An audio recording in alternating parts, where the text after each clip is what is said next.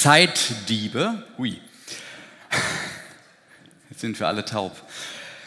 Der heutige Titel spielt so ein bisschen auf ein Buch an, was jetzt auch schon 50 Jahre alt ist, nämlich Momo. Ein kleines Mädchen mit Lockenkopf, das sich einen heißen Kampf mit grauen Herren liefert. Manche erinnert sich, die sich dann als Zeitdiebe herausstellen. Und Momos Mission ist es, den Menschen die Zeit zurückzugeben. Ihr Motto, es ist nicht zu wenig Zeit, die wir haben, sondern es ist zu viel Zeit, die wir nicht nutzen. Und wir dachten uns für unsere Serie zu den zehn Geboten, jetzt in der Adventszeit, Warte, Besinnungszeit, da passt beim achten Gebot, du sollst nicht stehlen, genau diese Zuspitzung. Du sollst dir deine Zeit nicht stehlen lassen. Denn sie ist das Kostbarste, was du hast. Und in diesem Sinne ist ja auch die kleine Geschichte von Heinrich Böll zu verstehen. Wir haben irgendwelche Pläne von einem hehren irgendwann, in dem wir dann hoffentlich all die Zeit haben, die wir jetzt gerade nicht haben und das tun können, was uns wichtig ist. Und vor lauter Zukunftsplanung gerät die Gegenwart völlig aus dem Blick und man vergisst sprichwörtlich jetzt zu leben. Und Heinrich Böll schrieb diese Anekdote zur Senkung der Arbeitsmoral, so nannte sie sich damals, seinen Zeitgenossen nicht von ungefähr vor exakt 60 Jahren als Radiobeitrag beim NDR damals und er schrieb es ihnen quasi ins Stammbuch in der Wirtschaftswunderzeit. Vermutlich war es damals nötig, eine strebsame und karriereorientierte Nation auch einmal für das Verweilen im Hier und Jetzt zu sensibilisieren, damit sie sich vor lauter Zukunftsvorsorge, nicht, die späteren sollten es ja mal besser haben, dass sie sich vor lauter Vorsorge nicht die Gegenwart stehlen lässt. Und dieser Mangel an Gegenwartsbewusstsein scheint nicht allein ein Problem der Wirtschaftswunderzeit gewesen zu sein, sondern hat Menschen zu allen Zeiten herausgefordert. Und man hat Rat bei denen gesucht, die ihr Leben offenbar bewusster zu leben verstanden. So wurde ein Mönch in einer frühmittelalterlichen Geschichte gefragt, warum er trotz seiner vielen Aufgaben immer so gesammelt, so gechillt, würde man heute sagen, sein konnte. Wie gestaltest du denn dein Leben? Wollte man wissen, dass du so bist, wie du bist, so gelassen und so in dir ruhend. Und der Mönch sprach, wenn ich stehe, dann stehe ich. Wenn ich gehe, dann gehe ich. Wenn ich sitze, dann sitze ich. Wenn ich schlafe, dann schlafe ich. Und wenn ich esse, dann esse ich. Und wenn ich trinke, dann trinke ich. Wenn ich schweige, dann schweige ich. Wenn ich schaue, dann schaue ich. Wenn ich lese, dann lese ich. Und wenn ich arbeite, dann arbeite ich. Und wenn ich bete, dann bete ich. Da fielen ihm die Fragesteller ins Wort und sagten, das tun wir doch alle auch. Aber was machst du noch? Was ist dein Geheimnis?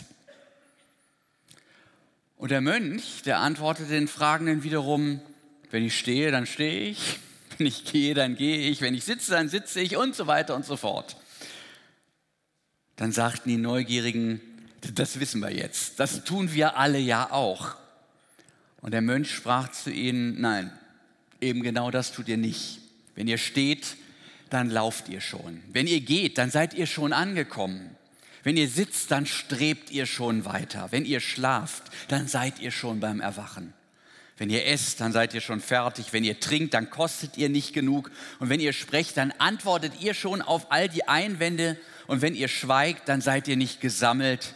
Wenn ihr schaut, dann vergleicht ihr alles mit allem. Wenn ihr hört, überlegt ihr euch schon Fragen. Wenn ihr lest, wollt ihr andauernd schon wissen. Wenn ihr arbeitet, dann sorgt ihr euch ängstlich. Und wenn ihr betet, dann seid ihr von Gott ganz weit weg.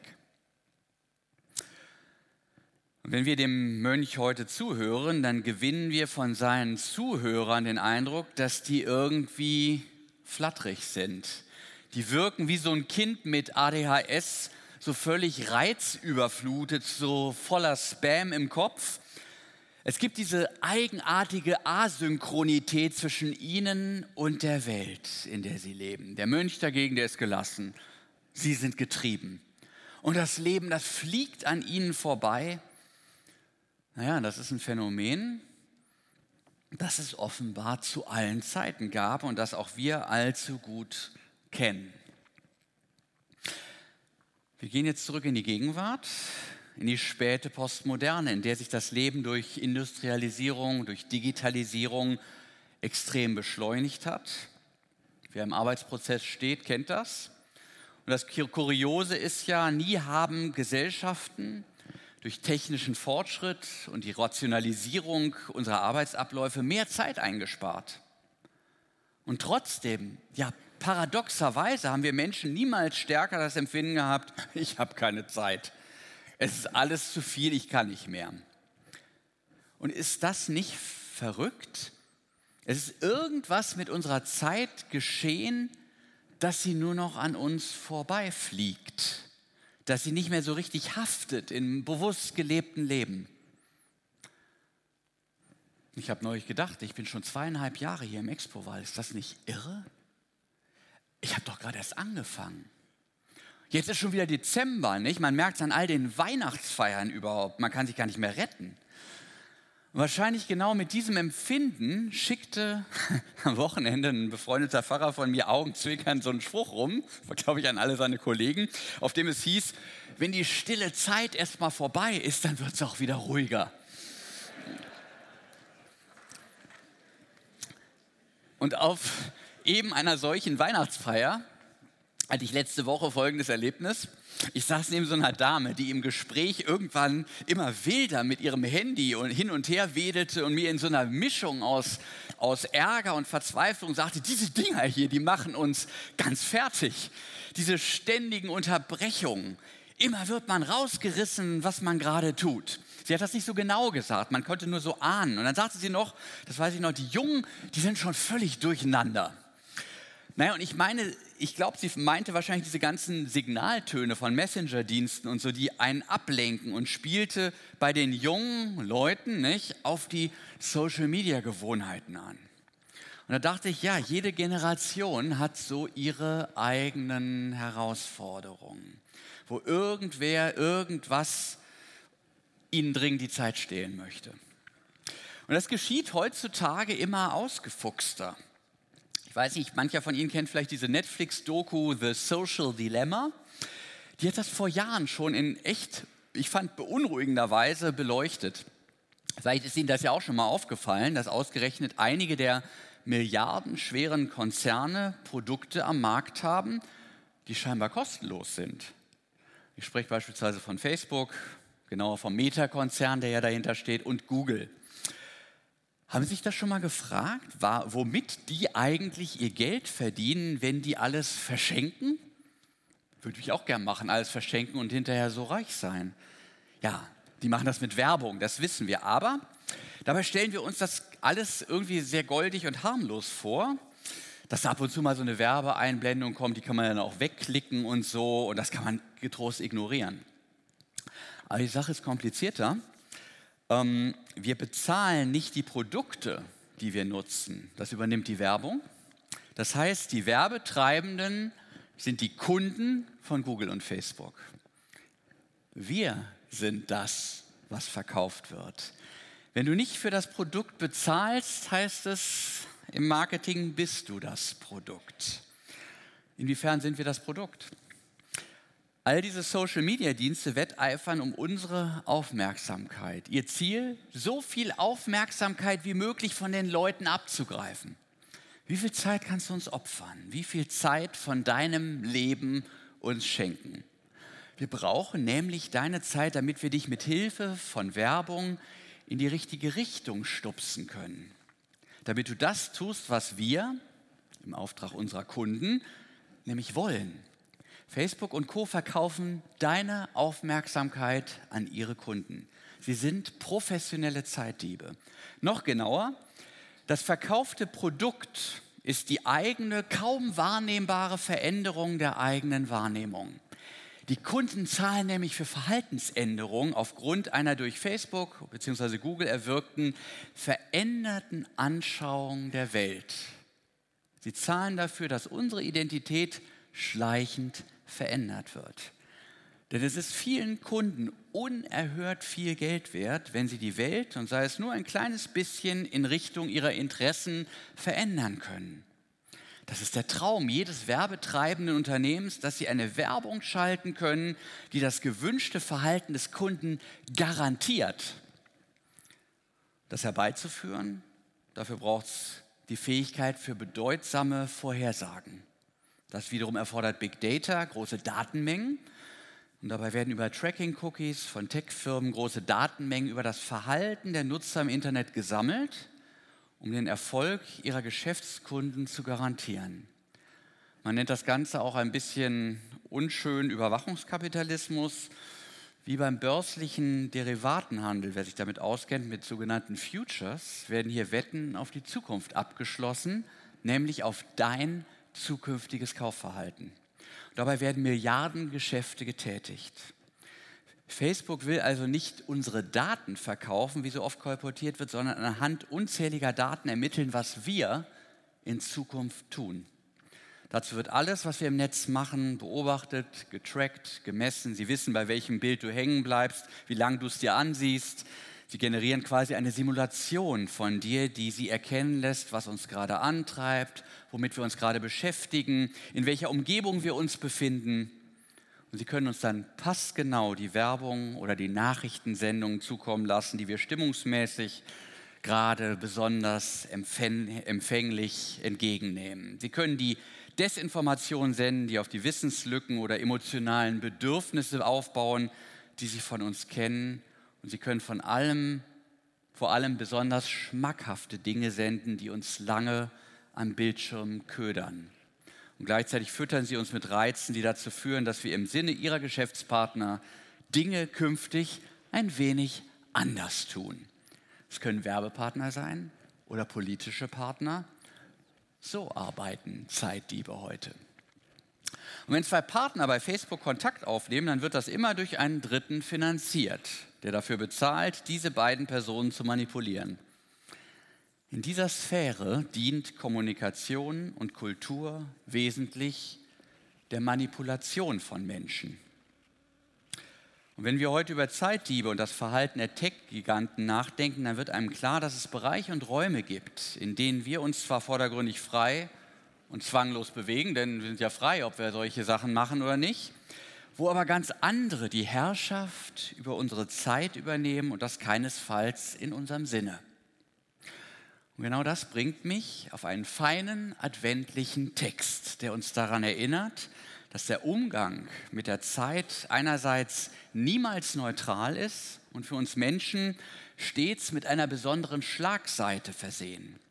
Andererseits gibt dieser Text wichtige Hilfestellungen, um trotz alledem ein gutes und ein erfülltes Leben zu führen.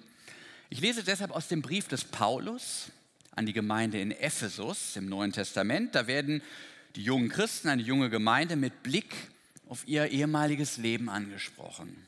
Und da sagt Paulus früher, da wart ihr ganz von der Dunkelheit beherrscht, aber jetzt seid ihr durch eure enge Verbindung mit Jesus selbst zum Licht geworden. Führt also euer Leben als Kinder des Lichts. Und das Ergebnis, die Frucht, die aus einem Leben im Licht entsteht, ist jede Art von Güte, Gerechtigkeit, Wahrheit. Dabei wägt ihr ab, was für ihn, für den Herrn gut und akzeptabel ist.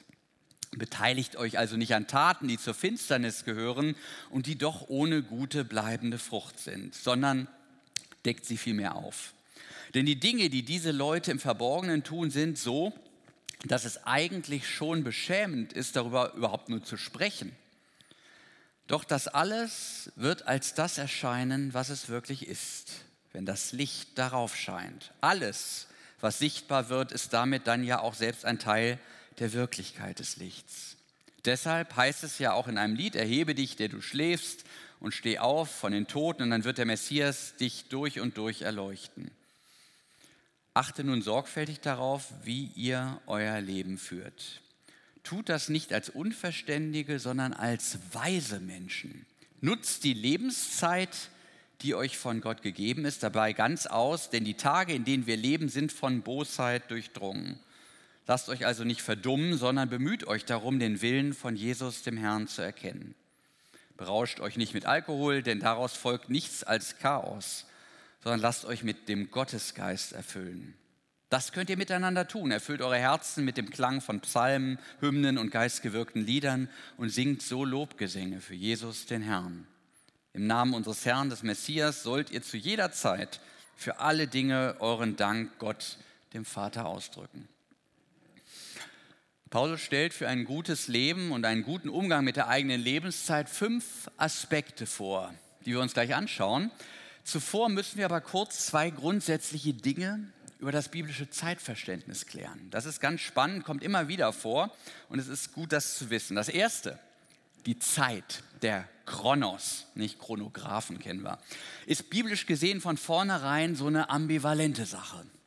Zeit kam ja zusammen mit dem Sündenfall überhaupt erst in die Welt und ist die Konsequenz unserer Sterblichkeit. Vorher gab es keine Zeit.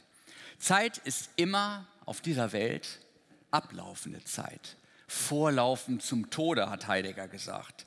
Der vom Paradies und dem lebendigen Gott getrennte Mensch lebt in der Sphäre der Todverfallenheit. Jedes Leben läuft seitdem auf einen Punkt zu, auf den Tod. Und all unser menschliches Tun besitzt seitdem die Schlagseite der Herrschaft des Todes und seinen finsteren Machenschaften unterworfen zu sein. Das ist das eine. Das andere, vom Kronos, der zum Tode vorlaufenden horizontalen Zeitachse unterschieden, redet die Bibel auch vom Kairos, von der erfüllten Zeit, die unser Leben wie so ein Glas von oben her befüllen will, es reich machen will. Kairos ist der Einbruch der Ewigkeit Gottes, aus der Vertikalen, vom Himmel her, aus dem Schöpfungswirken Gottes. Also ein Beispiel, Kreuz und Auferstehung Jesu sind Rettungsaktionen Gottes in der todverfallenen Welt, wo Gott für uns sozusagen eine Ausstiegsmöglichkeit aus diesem todverfallenen Zeitenlauf geschaffen hat. Wo er uns, man könnte sagen, so Rettungsboote schickt, sodass wir auf diesem großen Fluss, der Richtung Abgrund strebt, auf dem all die Zeitdiebe auch unterwegs sind, dass wir da in letzter Sekunde entrinnen können. Und wenn der Prophet des Advents, wenn Johannes der Täufer predigt, die Zeit ist erfüllt, das ist Kairos, kehrt um und glaubt an das Evangelium. Und wenn er das hat, dann redet er von diesen Rettungsbooten, diesen einmaligen Ausstiegsmöglichkeiten aus der Sphäre der todverfallenen Zeit durch Jesus Christus. Und unser Predigtext, der gibt nun, wie gesagt, fünf wichtige Hinweise für die, die mit diesem Ausstieg ernst gemacht haben. Und Paulus rät uns zunächst dringend, unser Umfeld genau zu betrachten, in dem wir uns bewegen, weil das nämlich für uns Konsequenzen hat. Und dabei nimmt er die Lichtmetaphorik des Advents auf. Als Christen, sagt er, folgt ihr Jesus, dem Licht der Welt, dem hellen Morgenstern wenn das der Fall ist, dann sollte es eigentlich hell um euch sein. Und ob das so ist oder nicht, ist nicht egal, sondern das ist essentiell. Man könnte sagen, so wie bei Pflanzen, nicht? Wenn die in einem hellen Raum stehen, dann gedeihen die anders als im dunklen Keller. Kennen wir alle. Und wenn wir es vergessen, dann haben wir die Quittung, wenn wir so Pflanzen haben, die nach unten gucken.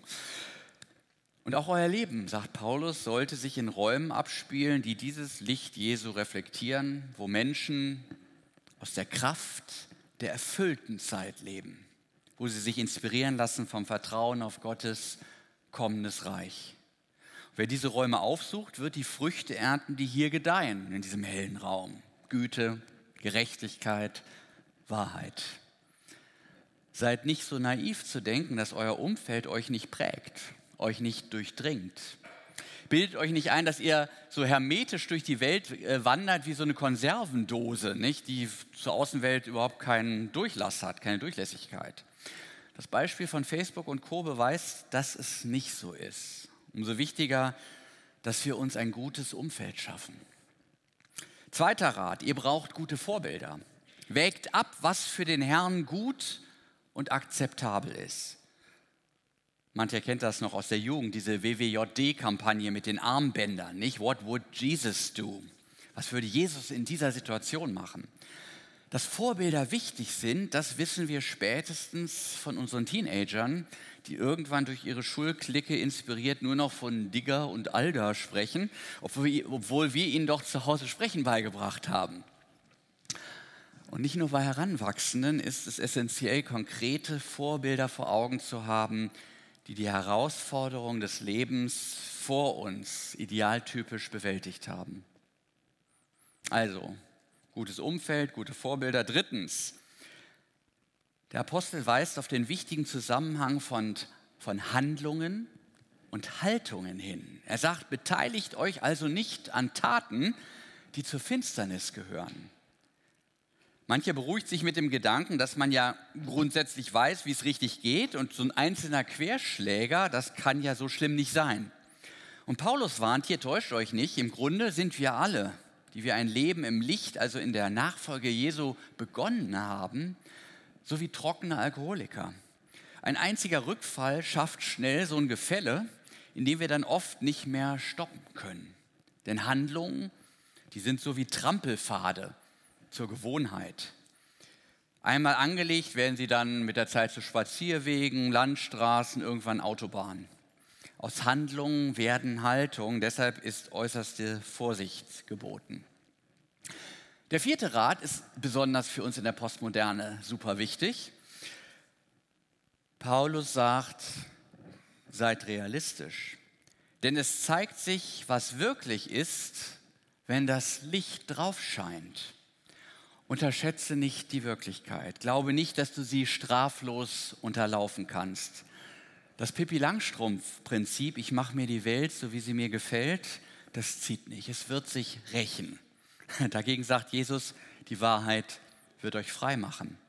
Wer seine Welt auf kleine und große Lebenslügen aufbaut, auch wer sich seinen eigenen Lebensbaustellen nicht stellt, der wird über kurz oder lang über sie stürzen.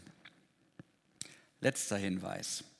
Der betrifft essentiell auch den Umgang mit der Zeit, nicht zuletzt mit unserer Lebenszeit. Es geht um einen weisheitlichen Blick auf das menschliche Leben, das von zwei ultimativen Realitäten bestimmt ist. Am Anfang steht Gott als Schöpfer und Erlöser des Lebens. Ihn ernst zu nehmen ist der Anfang aller weisheitlichen Erkenntnis, sagt die Bibel. Und am Ende steht der Tod. Und zwar aus biblischer Sicht ultimativ nicht als physische Realität, also des Organversagens, sondern geistlich gedeutet, gleichsam als die Konsequenz unserer Trennungsgeschichte mit Gott. Der Tod ist Lohn, ist gleichsam die Quittung für die Sünde. Und dein Leben, lieber Mensch, sagt Paulus, läuft unweigerlich darauf zu. Also bedenke dass auch du sterben musst. Es sind nicht nur die anderen, auch du. Und von diesen beiden Polen her deutet die biblische Weisheit das Leben und gibt uns dann einen wichtigen Rat, um den täglichen Zeitdieben kurzen Prozess zu machen. In Vers 16 heißt es wörtlich, erlöset die Zeit. Hier spielt Paulus auf die Nebenwirkung der Zeit nach dem Sündenfall an. Die Zeit kommt mit dem Tod in die Welt und hat stets ein Gefälle dorthin. Und Erlösung der Zeit, die geschieht immer dort, wo wir sie im Sinne von Gottes Heilswillen für diese Welt nutzen und sie damit aus der schiefen Ebene herausholen, weil wir damit dem Tod und seinem Herrschaftsbereich ein Schnippchen schlagen. Entsprechend wird hier sinngemäß treffend übersetzt, Nutzt die Lebenszeit, die euch von Gott gegeben ist, ganz aus, denn die Tage, in denen wir leben, sind von Bosheit durchdrungen. Lasst euch also nicht verdummen, sondern bemüht euch darum, den Willen von Jesus, dem Herrn, zu erkennen. Wir kommen zur Ausgangsfrage zurück. Wie gebieten wir den Zeitdieben Einhalt, hinter denen der große eine Zeitdieb schlechthin steht, der Widersacher, der Herr des Todes? Paulus rät, Achte sorgfältig auf dein Umfeld, auf gute Vorbilder. Wisse bei allen deinen Handlungen, dass daraus prägende Haltungen erwachsen. Und wenn du dein Leben und den Umgang mit der Zeit planst, dann brauchst du beides. Einen absolut nüchternen, realistischen Blick, der die Dinge einschätzt, wie sie nun mal sind. Und du brauchst einen weisheitlichen Rahmen, der sich von zwei Grundwahrheiten leiten lässt, dem Willen Gottes und dem Bewusstsein der eigenen Sterblichkeit. Das hilft im Umgang mit nervösen Touristen, die dein Leben mit fragwürdigen Zielen überfrachten wollen. Das gibt adventliche Ruhe in einer Welt, die schon läuft, wenn sie noch steht.